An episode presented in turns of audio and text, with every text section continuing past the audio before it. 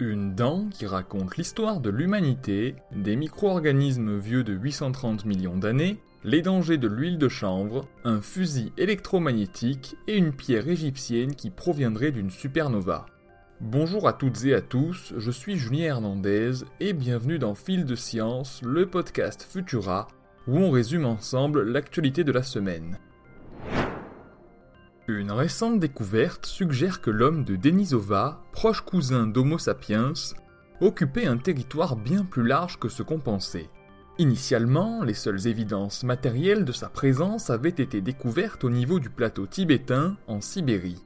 Pourtant, dans une récente publication, des chercheurs suggèrent qu'un fossile de dents mis au jour au nord du Laos, 4000 km au sud de la Sibérie, appartient à un homme de Denisova.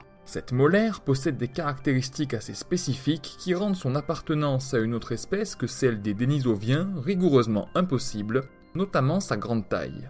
Il faudra tout de même réaliser des analyses ADN afin de valider définitivement cette hypothèse.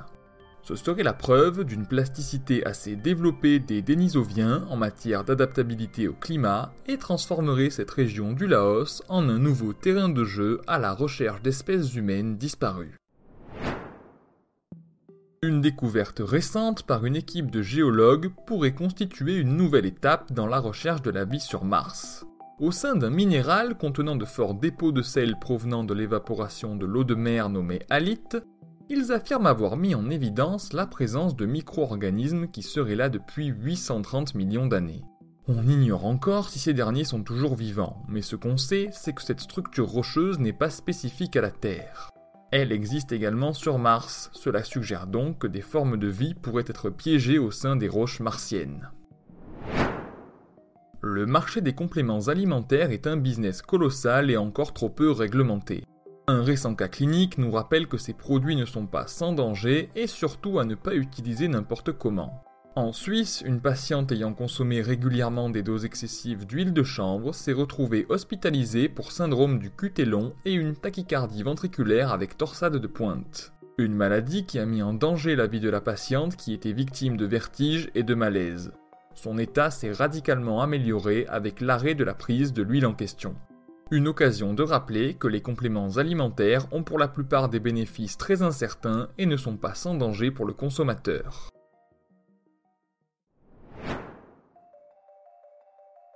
Les sciences et les techniques ne sont pas déconnectées des ambitions politiques et de la volonté de domination des êtres humains.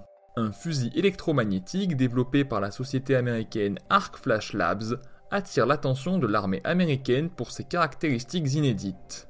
La puissance de l'arme est réglable, ce qui en ferait, selon le contexte, une arme à la létalité relative. Côté dimension, l'arme en question mesure 96,5 cm de long avec un canon de plus de 66 cm et une masse de 9 kg. Le canon en question est entouré de plusieurs bobines électriques générant un champ magnétique venant pousser successivement des projectiles ferromagnétiques insérés dans l'arme et les propulsant à toute vitesse. En science, lorsqu'on ne peut pas confirmer de manière robuste une hypothèse, il faut entreprendre la lourde tâche d'éliminer toutes les autres solutions. C'est ce qu'ont fait des chercheurs sud-africains pour déterminer l'origine d'une pierre baptisée Hypatie, découverte en Égypte en 1996. Après avoir éliminé son origine terrestre en déterminant son ratio d'isotope en argon, sa non-conformité avec la composition d'un astéroïde et l'impossibilité qu'elle provienne d'une comète étant donné l'incompatibilité avec nos connaissances sur l'univers, il ne restait plus qu'une solution. Cette pierre proviendrait d'un reste de supernova, plus précisément d'une naine blanche, une sous-catégorie particulière de supernova. C'est à l'heure actuelle l'hypothèse privilégiée par la communauté scientifique qui manque encore de preuves formelles pour attester de sa validité.